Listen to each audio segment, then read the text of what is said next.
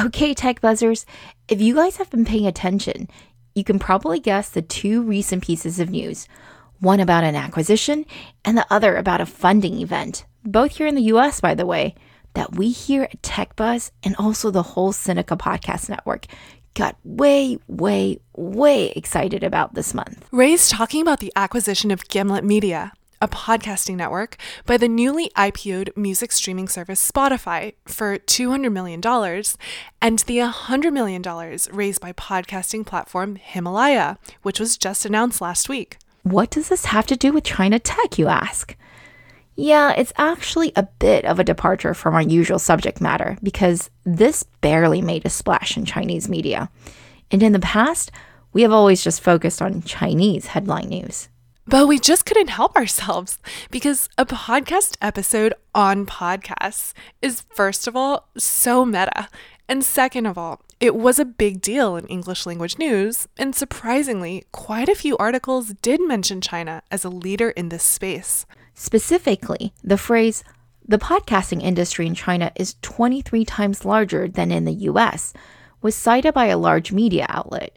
And since I've never seen anything like that cited in Chinese, I had to find the source. Turns out pretty much everyone is referencing an article from Marketplace called FOMO in China is a $7 billion industry. This article says that the Chinese government estimated the quote unquote pay for knowledge economy, or 知识付费, to be about $7.3 billion in 2017, with the bulk of it coming from paid podcasts. In the same article, the reporter notes that the 2017 US podcasting market had advertising revenues of only $314 million. And since most podcasts monetize through advertising here, well, we can safely assume that's the market size in terms of monetization anyway. So if you take out your calculator, that's a difference of, wait for it, 23 times. But could it be that simple? do Chinese people just love paying for podcasts? Like a lot more than Americans? Ying Ying, why are we doing an English podcast and not a Chinese one? We could start one today.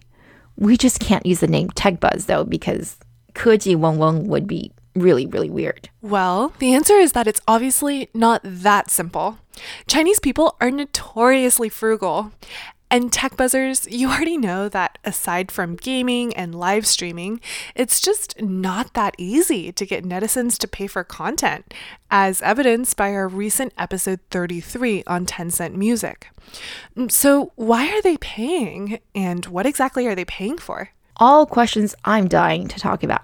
But before we go into the show today, we just want to say that we really love doing this episode because it allowed us to understand where the podcasting industry came from and also formulate some of our own opinions about where it's going. A side note here we are actually completely accidental podcasters, so we knew absolutely nothing coming in. In fact, the only reason we decided to even do a podcast was because we wanted to provide accurate, well researched, and in depth stories precisely like the one you are about to hear. Stories that go beyond the easiest, most digestible headline, stories that are as accurate and as complete as we can make them, while being, we hope, somewhat entertaining to listen to. In our naivete, we thought that a 20 to 30 minute podcast would be easier than writing four to 6,000 words. And boy, have we since then been proven totally wrong. I think the effort has been worth it though.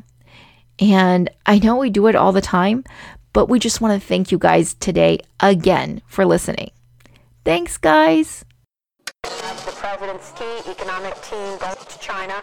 Uh, after whole night thinking, I say I still want to do it.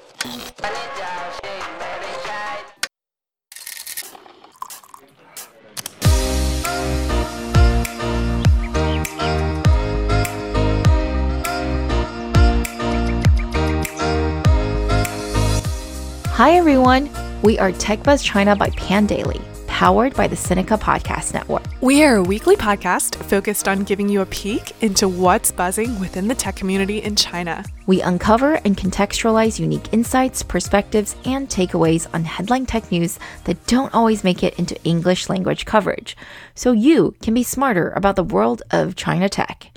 TechBuzz China is a part of pandaily.com, an English language site that tells you everything about China's innovation. I'm one of your two co-hosts, Rui Ma. And I'm your other co host, Yingying Liu.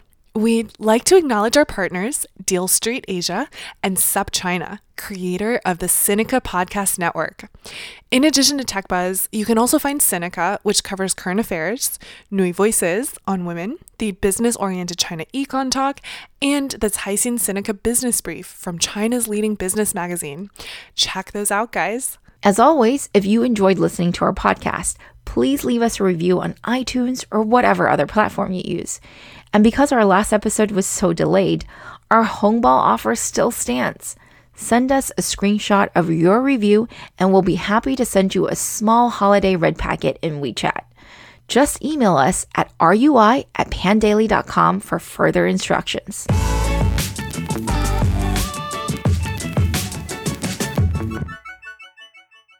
Unless you are an early adopter, you probably only started listening to podcasts just a few years ago, or even more recently than that. And not way back in 2004 when the term was officially coined by a journalist. I'll be honest and say that I myself started consuming podcasts in earnest maybe just three years ago. Same here. Today, it's almost hard to believe that podcasts were not always a mainstay channel of content consumption. Anyways, one of the first clues that the China podcasting market is not the same as that in the US is the fact that if you searched for 播客, which is the official Chinese translation for podcast, you'd get articles like this one, PSCR transcript, titled Chinese podcasters have to wait another 10 years for a viable business model. This was published in December 2018. Not quite the $7 billion blue ocean that we were looking for, right? In fact, if you read this long and really extensive article in detail, the description of the industry is quite dreary.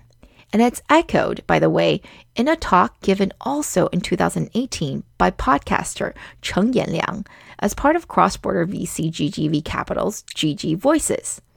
Cheng references the story of Alex Blumberg's founding of Gimlet, yes, the one that was just bought by Spotify, as his inspiration and also what every podcaster in China should pay attention to, and what inspired him to start on the podcasting path in 2017.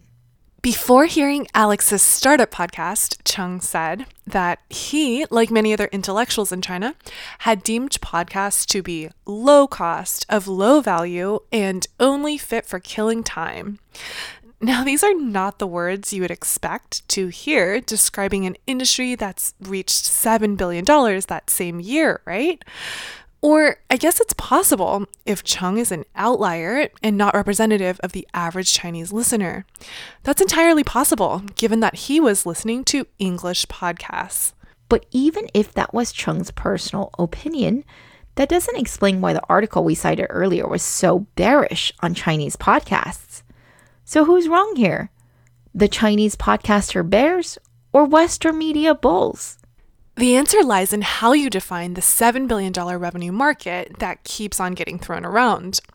You see, even in that original marketplace article, the writer does call it what it is actually referred to in Chinese, which is pay for knowledge or 知识付费. If you think that means it sounds more like an education program than a podcast, at least in the sense that we are a podcast, then you are right. Let us quote you from a Chinese article on People's Daily that talks about how the $7 billion, yes, that number again, pay for knowledge market is poised to burst. It's the state owned newspaper, so it can be critical of non state owned businesses. But check out the example they gave of a woman who wasn't sure that her pay for knowledge product wasn't a scam. I paid for a weight loss package last month, she said. The teacher seems very good, but I'm not sure about the efficacy. That's right. That's the kind of product that's being included in this pay for knowledge market, which, by the way, the article notes has reached 188 million users at the end of 2017, with triple the revenues of the year before. So, yeah, it's experiencing explosive growth. Are these really podcasts? Or are these, and we are going back to that marketplace article again, best described as something else? Let's see. The article says that the main podcast consumer they interviewed, a guy named Chen Jun, of the dozen or so podcasts he paid for, they were mostly educational lectures on Chinese history, health, the economy, finance, and learning methods. Sure, these were audio products, often delivered through what's called a podcasting platform, like Ximalaya, the main investor in Himalaya. By the way, we know it's a little bit confusing for those of you who do speak Chinese because Ximalaya is literally the Chinese pronunciation of Himalaya. But the point is, what he's paying for are actually ding ding ding educational lectures, not the entertainment content that I associate with podcasts, and not what I'm going to bet most of you have on your phones either. Yes, educational lectures emphasis on lectures. Not just content that's educational in nature, which we like to think Tech Buzz is, but structured formally in a way so as to actually be, well, instructive. You don't get what we mean? Well, here's an example of what Chen Jun paid for how to get healthy returns from the stock market. Does that sound like a Netflix or Spotify for audio content to you? Well, maybe if you only watch documentaries and Planet Earth on your Netflix. But for me, Chenjun's source of selections sound more like what you find on a Coursera, edX, or some other continuing education platform. And guess how big that market is? In 2016, self paced e learning content revenue in the US was $12 billion. In China, consumers only purchased about $1 billion of self paced e learning that same year.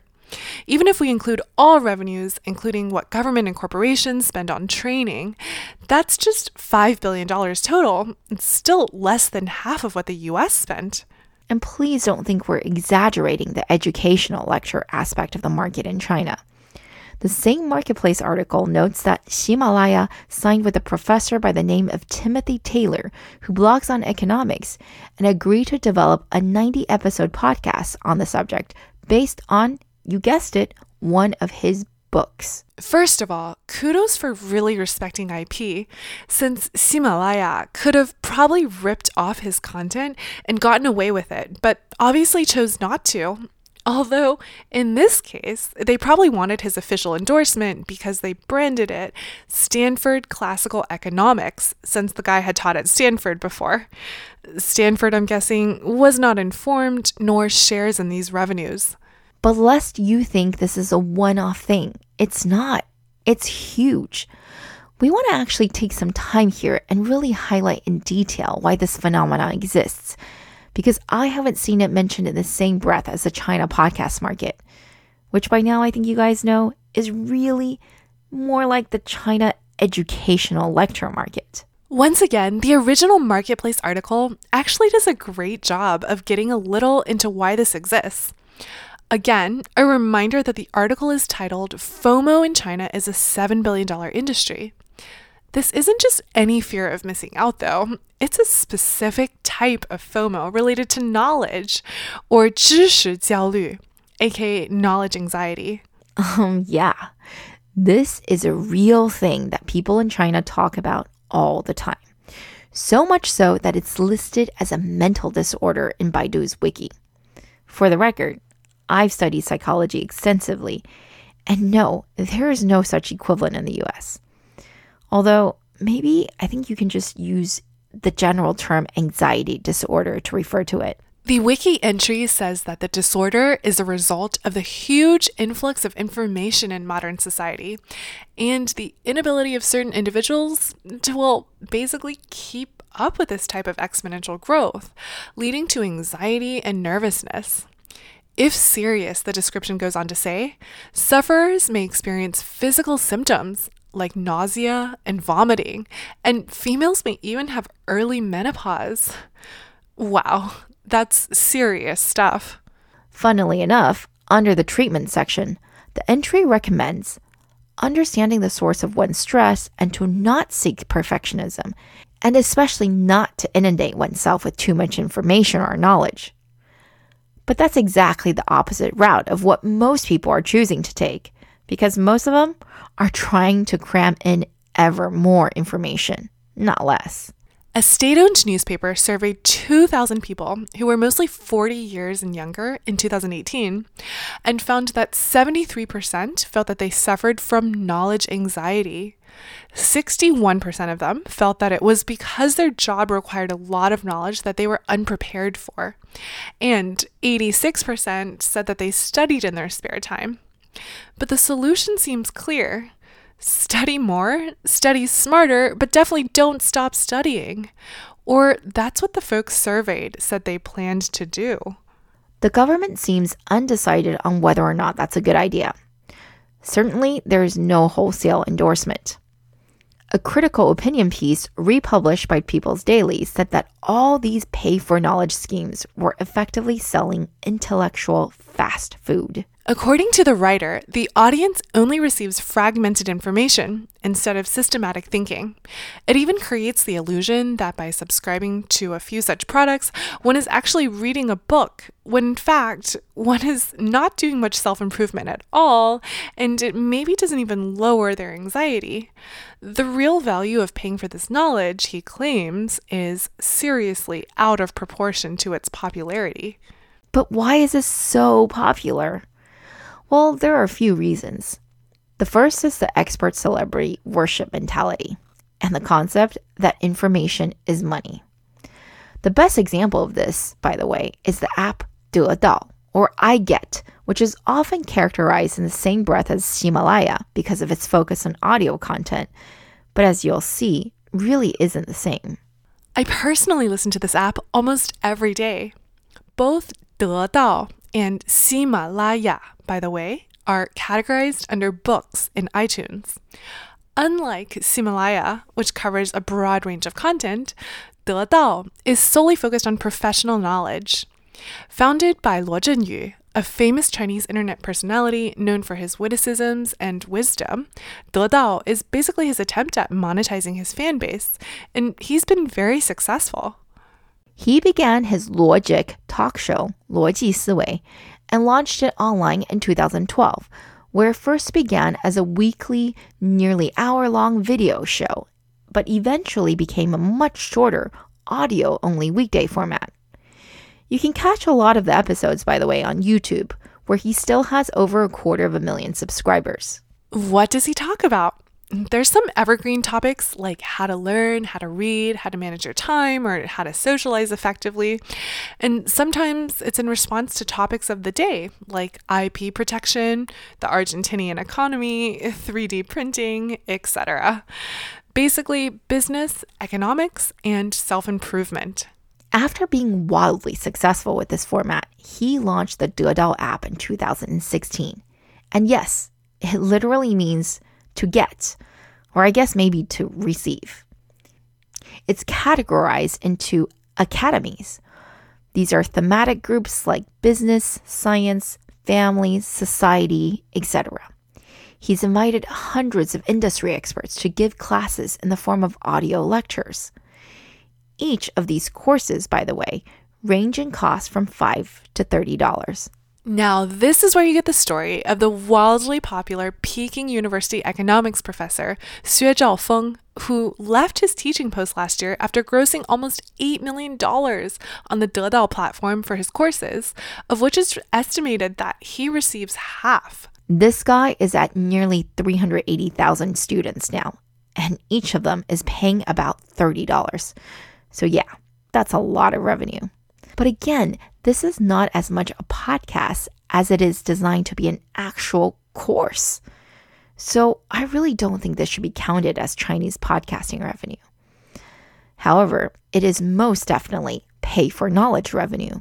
I'm not sure you can get the same amount of traction with a university professor's content here in the West, where formalized learning is not as culturally significant and this concept of knowledge anxiety doesn't seem to be as widespread as it is in China although I do think some investors have some version of it. but aside from educational lectures, a huge use case for audio content is the audiobook category. And guess what? You know what Ximalaya's tagline is when you download it in the App Store? Ximalaya FM 听书社区. That's right. They brand themselves as a social community for listening to books, a radio station for 有声小说, which literally translates to audible novels. They're even categorized in the App Store under the category books. So I think to really compare apples to apples, we need to tack onto the $12 billion e learning market the revenue for audiobooks, which, by the way, was a very respectable $2 billion in the US in 2016. For China, that number was $300 million. And guess who had 70% market share and saw it as a great revenue opportunity early on? Himalaya. They started going into the business in 2016. And what a good thing that is, because audiobooks made up over a quarter of all audio content in China in 2016. We are taking that figure, by the way, from an article from Sixth Tone, a subsidiary of a state owned paper. It's provocatively titled China's struggling podcast industry. See? Told you we're not the only ones who thought that's the case. Let's take a look at a top 10 content creator in Himalaya. It's this guy called Yo Sheng Zijin, who has almost 6.5 million fans. His content is, you guessed it, audiobooks. A few of them are free, but most are behind a paywall. Himalaya allows for transactions through Apple Pay, by the way, so you're free to test this out yourself. But the current rate is 6 Himalaya points for 99 cents, and it costs just 0.15 points, or just 2.5 cents, per 10 minute episode of his books. One of his newest horror books is 835 episodes, which would cost you about $20 all in. But then he also has books that run over 2,500 episodes, which, yeah, would be about $60 to finish the whole thing. The horror one, by the way, has over 330 million plays in total, so even at two and a half cents per play, that's $8.3 million in gross revenues. And after Apple's cut and Himalaya's 50 50 split, that still comes out to a few million per book, right? That's not bad. That's actually really fantastic. But wait a moment here. Do you really think that Chinese people are paying 60 US dollars for an audiobook? Does that make any sense whatsoever? No, of course not. Most likely they did what I did, which is sign up for the $3 monthly VIP membership, which allows me unlimited access to, as far as I can tell, all the content on the platform. Now, the math is not looking so great, is it? But what about tipping, which is this thing that's been super hyped as an amazing revenue stream? Again, we see that in his entire career, this guy has had about 25,000 patrons who gave him something. That's only 0.4% of his total followers. There is a leaderboard, and we can see that the top lifetime donor gave him about $3,000, and the top donor for this week is at about $50. The drop off from there is quick though, and as of today, which is Thursday, only 10 people gave him more than $2. Again, that's gross before any splits. I'm just not seeing that many dollar signs here from tipping. With this guy, he actually has said on the record that he is netting, after all fees, about 150K a month, which does make him on track for nearly $2 million a year. That's really, really, really good but he's a top 10 talent on the platform, hardly representative of the population. Most creators, just like in the US, just like us, are probably just barely eking out a living. And we have data to support that. According to Himalaya's founders, the platform brought in revenues of just about $100 million in 2017 and expected that to roughly triple in 2018. For a company that has a rake of 50%, I don't know about you, but I was not super impressed. Nonetheless, they're rumored to be going for an IPO soon, and based on their daily active users of 23 million and monthly of 75, have a very good shot. Although it's important to note that I did not find any news on their profitability.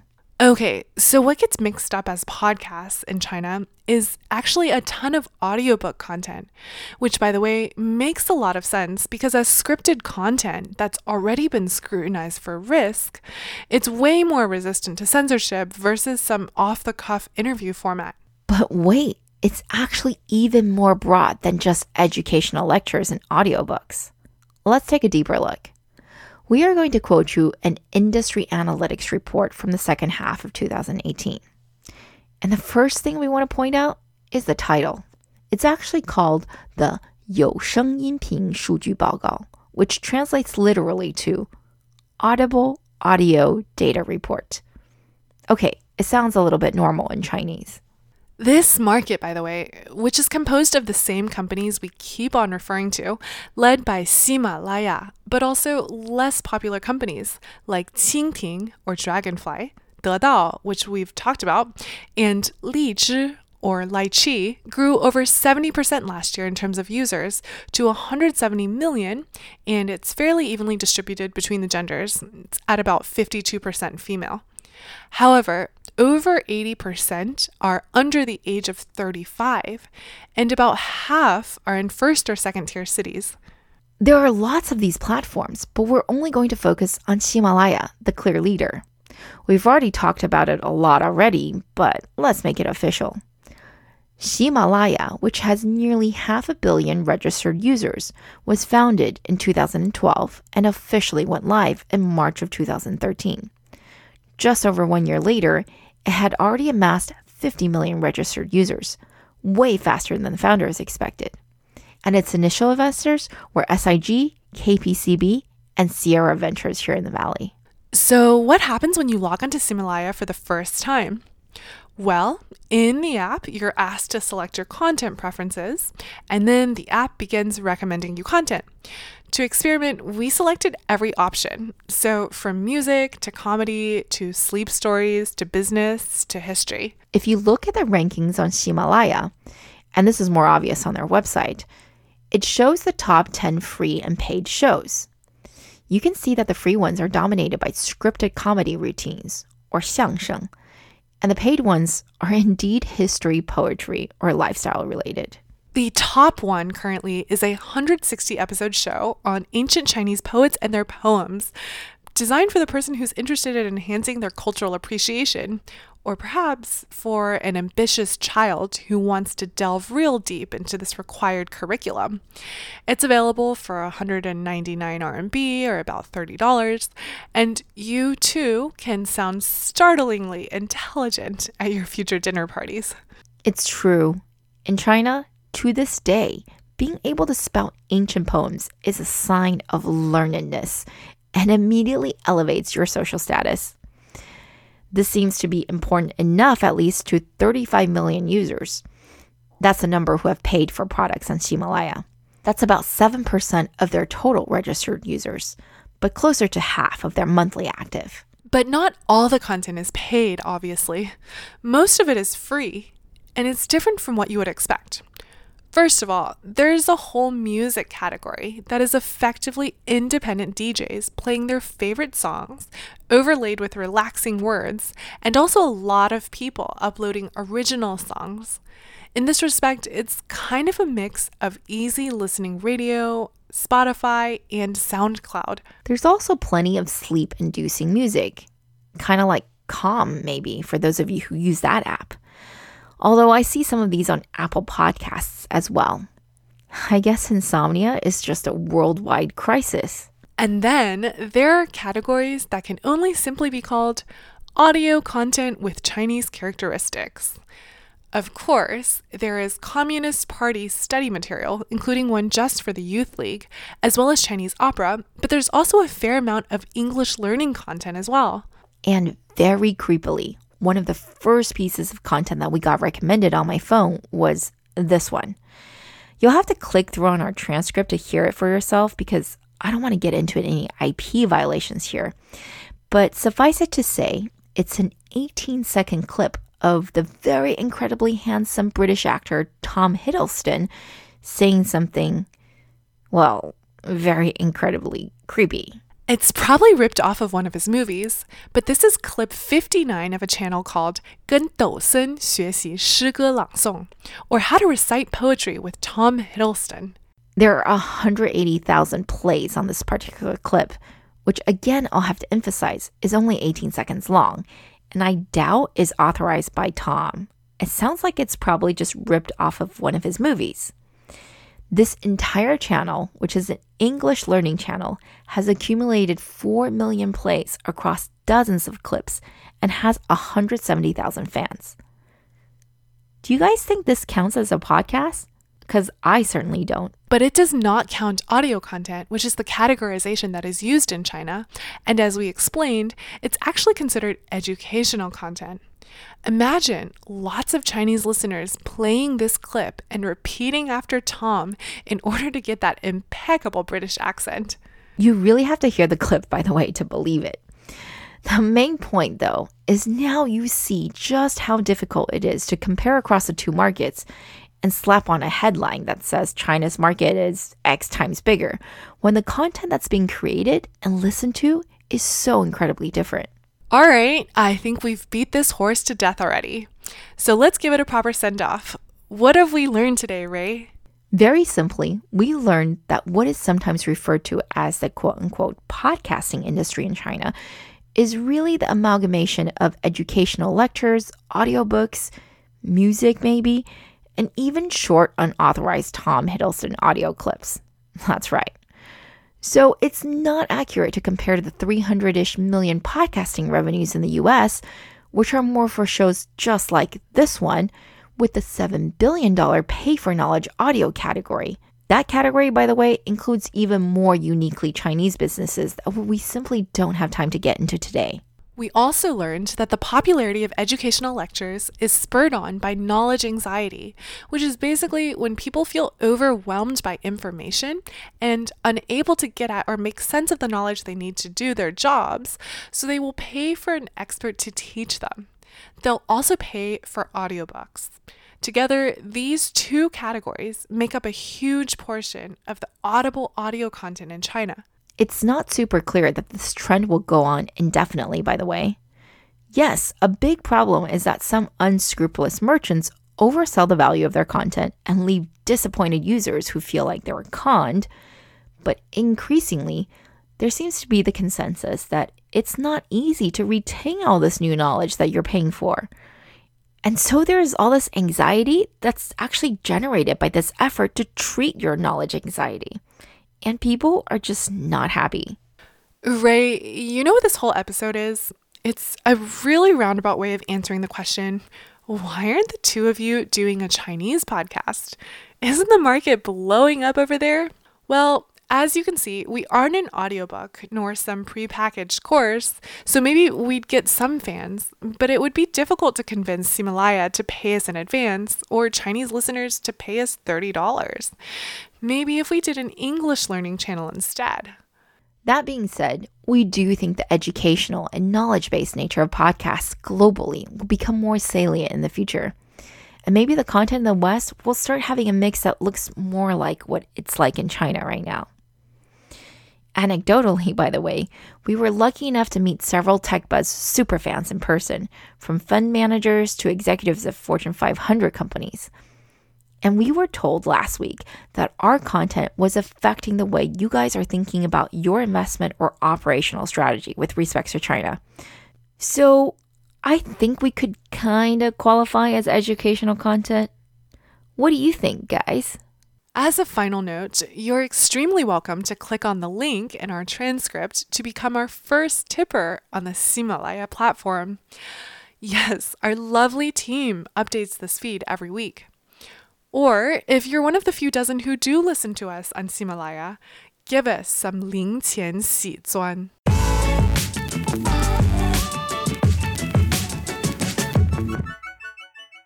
All right, that's all for this week, folks. Thanks for listening. As a reminder, episodes will now be available every Friday instead of on Wednesdays. We really enjoyed putting this together, and we're always open to any comments or suggestions. We mean it. You can find us on Twitter at the Pandaily at TechBuzzChina, and my personal Twitter account is spelled G I N Y G I N Y. And my Twitter is spelled R U I M A. TechBuzz China by Pandaily is powered by the Sinica Podcast Network.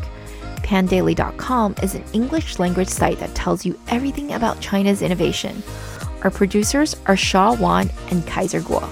Our intern is Wang Menglu.